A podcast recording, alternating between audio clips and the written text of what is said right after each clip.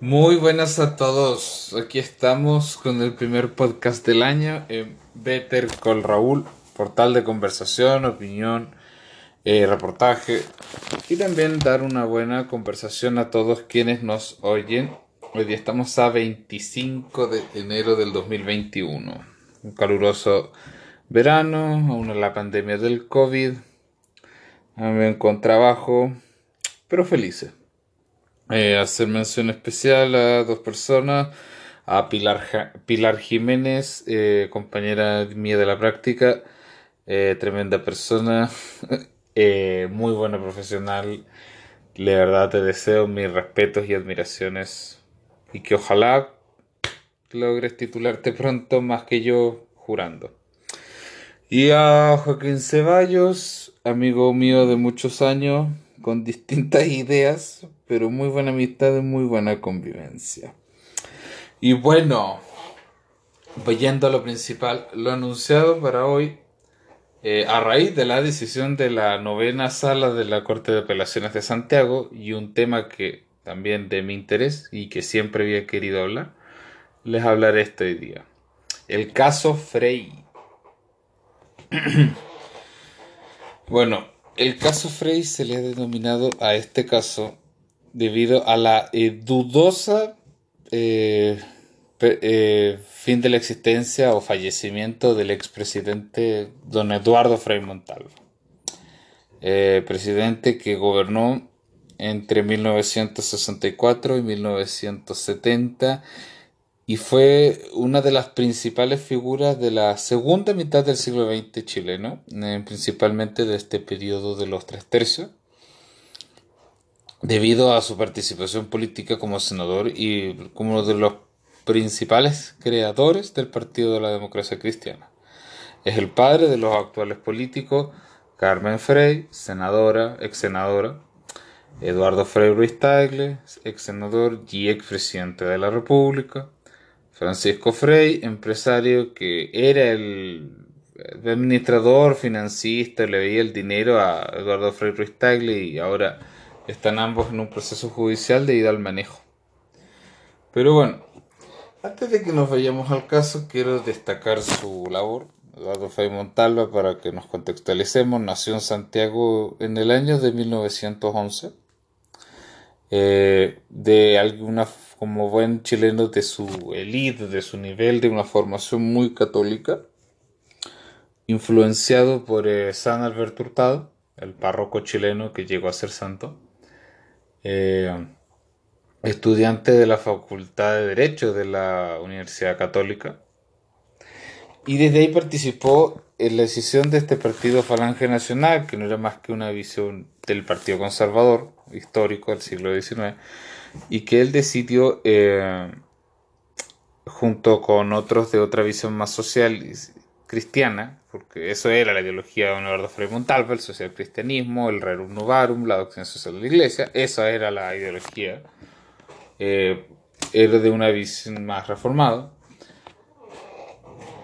y muy proveniente influenciada por Roma y fundó la democracia cristiana junto a otros eh, importantes políticos, dígase Patricio Elwin, expresidente de la República, Bernardo Leighton, ex senador, eh, los Casó. Y bueno, muchos políticos la democracia cristiana desde sus inicios hasta un poco menos del 2013, me atrevo a decir esa fecha, fue de los principales partidos.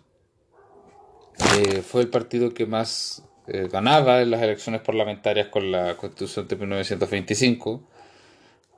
Fue el que más trajo con la vuelta de la democracia. Gobernó dos gobiernos sucesivos, a Patricio Elwin y Eduardo Frei Ruiz Tagle. Y bueno, muy, fue muy importante los gobiernos de la concertación, tanto a nivel administrativo ministerial como congresual parlamentario. Y bueno, Eduardo Frei Montalva, para seguir un poco, eh, tras esta vida política logra el poder en las elecciones del 64. Se había postulado en el año 58, quedando en tercer lugar ante Jorge Alessandri y Salvador Allende, los elección más importante a mi juicio del siglo XX, porque muestra ya los quiénes son, o muestra las caras de estos tres tercios. En la elección del 64 eh, va a ser tildado por la derecha como el mal menor. Producto de ello su alto apoyo, eh, gana con el 56% de los votos frente a Salvador Allende pero eh, mostró cierto autonomismo, no se puso a negociar con la derecha, porque en parte también opositaba o se oponían a los partidos de derecha, pero se oponían a la Unidad Popular, al Frente Popular, por el carácter marxista y ateo principalmente. Pero yo les digo algo, un demócrata cristiano y alguien de la Unión Popular en temas que, los, que lo decían abiertamente, en propiedad, eran, estaban muy de acuerdo. Y bueno, los principales logros de su administración, eh, la reforma agraria, la profundización de este del campo chileno con distintas leyes, eh, las leyes de promoción popular, que eran en cierta forma que la población tuviera un poco más de participación en la vida nacional, la chilenización del cobre, que volvía al Estado el principal accionista, y entre ellos un buen marcado a polarización en su gobierno. Eh, más no fue su eh, traspaso de mando a Salvador Allende su muerte política, más todo lo contrario. La democracia cristiana seguía siendo en el Congreso el, el principal partido. Por lo mismo, frente a la crisis que se genera en el gobierno de la Unidad Popular, es que para las elecciones parlamentarias de 1973 se postula como senador y gana, siendo el senador más votado lo cual le permite, ya que la oposición era más, ser designado como presidente del Senado para el periodo de 1973. Y desde allí lideró en cierta forma, más no él principalmente, una oposición a Salvador Allende. Viéndolo siempre muy del lado de llamando a la paz, el diálogo, pero eh, eh, lo hago énfasis, en lo personal ellos no eran rivales. Eduardo Frey y Salvador Allende, dicen las crónicas, eran muy amigos a pesar de lo que se adversaba. Frey también tenía un prestigio internacional. Por, ejemplo, eh, muy amigo y principal de la democracia cristiana italiana, de Rafael Caldera, que del fundador de Copey en Venezuela y, uno de los más doctrinarios y buenos a la hora de entender el pensamiento social cristiano. Recomiendo la especificidad de la democracia cristiana de don Rafael Caldera. Y bueno, resulta que Eduardo Frei Montalva, en este rol de opositor, le correspondía de jure, en la ley le correspondía a él tomar el poder tras el golpe de Estado. Recordemos el 11 de septiembre del 73, la Junta Militar que preside Augusto Pinochet derroca al presidente Salvador Allende Gozen, quien se suicida en este acto en el golpe de Estado. Algunos dijeron que se lo asesinaron, eh, valía su postura. Yo creo que se suicidó. Y bueno, asume esta junta. En un momento el Congreso aplaude el golpe civil lamentando la violencia, pensando que la Junta entregaría el poder al sector político. Y en ese pensaban que el poder le correspondía al doctor Frei Montalva, o si no, en ese caso, en cualquier elección virtual, Eduardo Frei Montalva hubiese vuelto a la moneda. Si ustedes hacían unas encuestas en el 73 ante una próxima y se veía como posible ganador de las elecciones que no se celebraron en 1976. Y bueno, desde ese lugar, Eduardo Frei Montalva ah, con el tiempo condenará la violación de los derechos humanos, condenará la actuar de esta Junta tras cerrar el Congreso, tras distintos atropellos que se han corroborado, y asume un rol de opositor. Eh, la participación más especial como opositor son dos actos. No aceptar el llamado de la Junta al Consejo de Estado al redactar la Constitución del 80 y el acto del caupolicanazo para la campaña del plebiscito de 1980 en que acusaba de muchos pecados la constitución de 1980, constitución que le van quedando pocos días porque el 11 de abril escogeremos a los convencionales quienes conformarán una mesa, una amplia mesa, un chavase, para redactar una nueva constitución. Pero bueno, ¿Qué pasa una vez esto? En el año de 1981, Eduardo Frei, quien ya tenía 70 años, eh, decidió operarse el hiato, ya que se le detectó una hernia y decidió ir donde su buen amigo o médico personal, don Patricio Silva Garín, y también con su chofer Luis Becerra. Eh, ante ello, el 18 de noviembre empiezan las operaciones. Eduardo Frey en un momento evoluciona bien. Aviso que saqué un poco para este material la bibliografía de la obra de Carmen Frey de 2017, Magnicidio, la historia del crimen de mi padre, en que relata a Carmen Frey como hija, con mucha pasionalidad y emocionalidad muy propios de la situación y también muy propios de su carácter político. ¿Cómo fue la vivencia de llevar eh, adelante este proceso? Bueno, tras distintas complicaciones, eh, de don Eduardo Frey, que estaba bastante mal, no se despertaba bien, eh, y denunció siempre su familia, tanto su mujer como sus hijos y sus demás familiares y amigos, un extraño tratamiento por parte de los profesionales de la Clínica Santa María. Lamentablemente, para el día 22 de enero, eh, fallece don Eduardo Frei Montalva, fue despedido por una no puedo decir tremendas mayorías, pero sí tuvo sus exequias propias de la situación. Fueron en la Catedral de Santiago ante el eh, cardenal Raúl Silva Enrique, fue despedido ante buena parte del pueblo chileno, puesto que se trataba de un expresidente que propuso en su campaña eh, transformaciones estructurales, en parte las logró, y que luego se volvería la cara visible de una difamada, eh, difusa oposición al régimen militar. De cierta forma era un líder en cuanto a la la trayectoria, pero líder de la oposición en sí que pudiese ser una alternativa para esos años, era, yo digo que era difícil, porque representaba la política partidista anterior, porque tampoco la Junta lo veía con buenos ojos, en fin, por las razones habidas y por haber. Bueno, la familia eh, Frey siempre pensó, a día de hoy los piensan, que Eduardo Frey fue asesinado mediante la inoculación de alguna sustancia venenosa. En parte, en parte entiendo esa, esa, razón de creerlo por el contexto en que se vivía, por la calidad que tenía su padre, por la política que tenía el régimen militar o dictadura que claro, hicieron suponer y pensar mucho tiempo que él había sido asesinado. También, bueno, entonces, eh, Carmen Frey presentó la querella el 22 de octubre del 2002. Esperaron esa fecha porque dijo que no la quisieron presentar tan a la vuelta de la democracia para no molestar a Eduardo Frei Ruiz Tagle en su campaña. Poco entendible.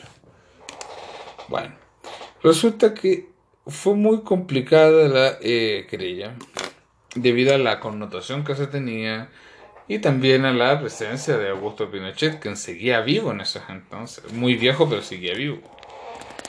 Entonces, eh, dado en este caso que si bien ya para el año 2002 la reforma procesal penal se estaba aplicando, esta, dos cosas, aún no se aplicaría en Santiago porque empezó a aplicarse en junio del 2005 y segundo, las leyes, los delitos y todas las cosas se juzgan según las leyes vigentes al momento en que ocurren. Entonces, había que aplicar el sistema antiguo que se consagraba en el Código de Procedimiento Penal, que aún rige para muchas causas, aunque ustedes no lo crean. Bueno, resulta que eh, la Corte Suprema designó a Alejandro Madrid como ministro en visita. La figura del ministro en visita, que de hecho se llama la ley, ministro de visitas extraordinarias, que los tribunales superiores, en este caso, o sea, las Cortes de Apelaciones o la Corte Suprema, en este caso fue la Corte de Santiago, designan a un ministro de ese tribunal para que actúe como un tribunal de primera instancia en determinadas investigaciones, sean estas por connotación pública o por la calidad de las partes. Es decir, la Corte de Santiago en virtud de la calidad que tenía la víctima, que era don Eduardo Frei Montalva, y por la conmoción que se generaba, en, en vez de eh, ser un juez del crimen quien investigare, acusare y fallare la causa, sería un ministro... Perdón, ¿qué pasa? Estoy grabando. Entonces, bueno, disculpe, tuve un percance. Dijimos que Alejandro Madrid quedó como ministro en visita con dedicación exclusiva a este caso. Caso bastante complicado dada la extensidad de tomos que tomó esta investigación y ya que todo el procedimiento es escrito. Tremenda labor de juez, ¿eh? No, no, hay que mirarlas en menos, esos tienen mayor pega para uno que solo se encarga de alegar o pretensiones. Entonces, tras siete años, estamos hablando de que el 2 de enero del 2009 le dieron la calidad de ministro en visita, habían pasado siete años de la presentación de la querella. El 7 de diciembre decide procesar a Patricio Silva Garín como autor del homicidio, el médico de Eduardo Fay Montalvo. A Luis Becerra, chofer que se descubrió que fue informante de la CNI en calidad de coautor de homicidio. Raúl Lillo, agente de la CNI también en calidad de coautor. A Pedro Valdivia, médico cirujano. Perdón, sí, médico cirujano, en calidad de cómplice. Y a Elmar Rosenberg y Sergio González, médicos de la Clínica Santa María en calidad de encubridores. Debido al revuelo que se generó, distintas organizaciones se sumaron a este proceso y presentaron querellas. La del Partido de la Democracia Cristiana interpuso querella. El Consejo de Defensa del Estado en el 2011 interpuso querella. Fundaciones de Derechos Humanos pusieron querella. Y el 10 de octubre del 2014, ya habiendo pasado 12 años desde que presentó la querella, se decide cerrar la investigación.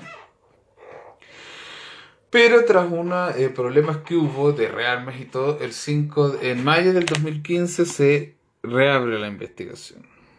Después, el 19 de julio de 2018 se inicia la fase de plenario. Eh, como hemos dicho anteriormente, el antiguo procedimiento penal descansaba en dos etapas. Sumario, que era investigativa, realizaba el mismo juez, se de investigar y el plenario era la acusación que realizaba el juez y la sentencia. Recordemos que aquí estamos ante un juez que investigaba, acusaba y fallaba. Se le criticaba que era desde lo más inquisitivo o edad medio. En otros países como España no hay fiscales, pero el juez que investiga y acusa no hace el mismo que falla. O, directamente como estamos ahora, fiscales que investigan y acusan y los tribunales solo fallan.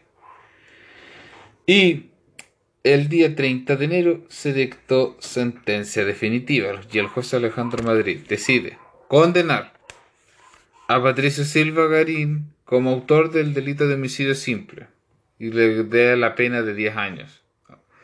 Él acaba de fallecer últimamente. A Luis Becerra, chofer informante de la CNI en calidad de coautor, 7 años. A Raulillo, el agente de la CNI, como 7 años. A Pedro Valdivia, como cómplices, 5 años. Y a los médicos Jorge Rosenberg y Sergio González como encubridores, 3 años. Todos por el delito de homicidio. En su momento fue una sentencia aplaudida, se decía que se estaba aplicando a hacer justicia, fue un fallo muy extenso de 800 páginas. Eh, se terminaba la primera instancia diciendo que efectivamente Eduardo Frei Montalva fue asesinado, que se le habían inoculado veneno, sustancias cancerosas, tóxicas, de hecho había estado la situación de Ríos, que fue un médico de la dictadura bastante especial, que se ve de Uruguay, que parece cuando quiso declarar y confesar, ya que está un poco involucrado en este caso, lo mataron. Son rumores. Nunca, nadie sabe por qué fue tal el asesinato en Uruguay. Pero no nos desviemos del tema. Como les dije, el 30 de enero el, ministro Alejandro Madrid de la Corte de Apelación en Santiago, quien ahora va a asumir como presidente de dicha corte, los condenó. Eh, de estos siete condenados, tres han muerto. Patricio Silva Garín, el más reciente, y los médicos Germán Josenberg y Sergio González también han fallecido. Tema más que hacer justicia que lo que quiere la familia Frey, yo creo y que tienen su razón, es decir, que Eduardo Frei Montalva fue asesinado y darle un poco más de calidad moral en su calidad de expresidente. Bueno, la defensa, obviamente, siempre alegó que se hicieron todos los procedimientos acordes y que nunca se quiso matar a Eduardo Frei Montalva y que fue una lamentable cadena de eventos desafortunados, pero que la familia Frey alegó que siempre el actuar del personal médico fue extraño. Alegan de que el médico personal y el chofer fueron traidores. Y que es complicado. Hay que realizar la calidad de las partes y el contexto. Nunca hay que olvidar que ante todo usted tiene que revisar el contexto. De dicho fallo se interpusieron por las partes recursos de casación en la forma y de apelación. Hago una pequeña explicación. El recurso de apelación es el que más se utiliza en tribunales en que usted, básicamente cuando no está de acuerdo con el contenido de una sentencia, usted pide apelar. ¿Qué es apelar? Que ésta se eleve al Tribunal Superior, normalmente una corte de apelaciones, para que modifiquen, confirmen o revoquen el fallo. En este caso, obviamente querían revocarlo. En este caso, por lo que el procedimiento penal pasó al fiscal judicial de la Corte de Apelaciones, que eh, no es lo mismo que los fiscales del Ministerio Público, los tribunales superiores cuentan con fiscales judiciales, dígase eh, las Cortes de Apelaciones y la Corte Suprema, quien intervienen cuando la ley les exige. En este caso, el fiscal judicial de la Corte de Apelaciones estaba de acuerdo con que eran condenados, pero pedía revocar la sentencia eh, porque se les decretó de homicidio simple y él pedía que fuera de calificado. Pero bueno, tras esta apelación y el recurso de casación en la forma de una institución francesa que se llama casación, que no busca nada más que anular la sentencia por dos razones. Cuando usted encuentra que no se han cumplido trámites o disposiciones necesarias que la ley exige como indispensables, usted está pidiendo la casación en la forma. Usted está pidiendo que se anule dicha sentencia porque se ha dictado en un procedimiento viciado a cosas de forma. Pero en cambio, si usted estima que se ha pasado a llevar el derecho, se ha infringido lo que dice la norma y quiere anular esa sentencia en base a eso, hablamos de la casación en el fondo.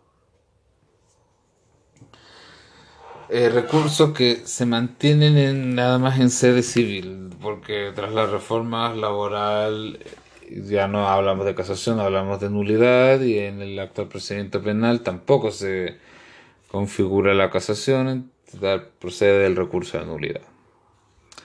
Y el día de hoy, la Corte se pronunció de dichos recursos. Recordemos que tenemos a siete acusados, a siete condenados, de los cuales tres han muerto.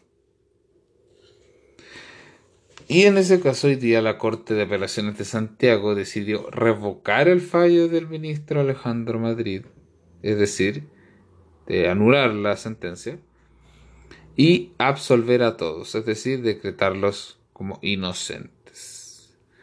Obviamente este fallo generó mucho revuelo el día de hoy. Los primeros en manifestarse fueron la familia Frey, el gobierno, el Partido de la Democracia Cristiana, la senadora Jimena Rincón, que ayer salió electa en las primarias del partido como candidata presidencial. Y ahora queda esta la nebulosa. El caso no ha terminado, porque ya anunciaron desde ya que iban a interponer el recurso de casación en el fondo ante la Corte Suprema. Les recuerdo, la casación en el fondo se busca anular una sentencia porque se, eh, se ha dictado con infracción del derecho, dicha infracción influye sustancialmente en lo expositivo del fallo, es decir, se ha fallado en contra de las normas, dicha contradicción de normas influye en la decisión del fallo de la sentencia. Bueno, ¿qué decir? De la figura de Eduardo Frei, Montalva, debatible. Es una persona y las personas generan adeptos y opositores. La opinión de su gobierno es debate de la historia. Algunos lo rescatan. Yo, por ejemplo, le rescato muchas calidades de jefe de Estado, reconociendo también que su gobierno tuvo errores, tuvo tropezares, no fue el mejor. Pero eh, como hombre le destacó mucha calidad moral que él tenía. Era un tipo intachable, un caballero. Eh, era un, podría ser un buen paradigma para muchos futuros jefes de Estado. Alguien admirado y reconocido. Respecto a la justicia, respecto al caso, es complicado. Es complicado. La familia tiene derecho a pensar que se le mató, que se le asesinó.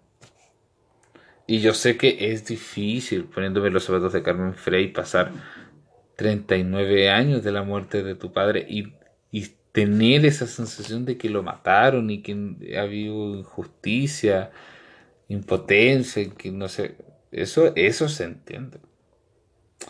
Que ojo, que también puede haber un provecho político de este caso, lo puede haber. Lo puede haber. Entonces, la praxis médica es complicadísima. Porque se ve que la labor del médico es complicada. ¿Qué puede venir ahora? Implicaciones. La sala segunda de la Corte Suprema se encargará y, el fallo que dicte eh, probablemente muchos nos guste. Probablemente termine la etapa judicial del caso y pero siga dejando que decir a máximo tribunal. Para las autoridades, bueno, otro problema más. ¿Qué creo yo? Que sí fue asesinado. O de no ser la intención, hubo negligencia. Pero, ¿quiénes se beneficiaron? Se benefició la Junta, porque había perdido un hueso duro de roer, un opositor. Se benefició la democracia cristiana, porque agarró un mártir del cual siempre legar, siempre ponerá en la palestra. Eh, se beneficiaron a lo mejor los políticos. Pero bueno, es proceso de una sociedad que toma tiempo cerrar las heridas del pasado y hacer justicia. Eso lo hemos visto con muchos casos. El caso de Eduardo Frei Montable es uno entre tantos de casos que aún no están aclarecidos por la justicia, a años de haberse cometido los delitos o crímenes. Y bueno, ha sido bueno, un gusto hablarles de este caso, gracias por su paciencia. Nos quedan muchos casos aún que analizar el caso de Camilo Catillanca, el caso Pradena, pero es que haré los videos en las etapas procesales necesarias. Este fue una suerte de especial para empezar el año, eh, debido al peso que tiene para mí Eduardo Frei Montalva. Y también para poder explicarles cómo funciona el sistema de justicia antiguo y actual. Nos estaremos viendo. Síganme acá en Spotify. Pueden escucharme en Spotify. Síganme en Instagram en arroba bettercallraúl93. Que tengan una buena semana. Cuídense. Y nos estamos viendo para otro capítulo. Este ha sido Peter. Tengan todos ustedes muy buenas noches.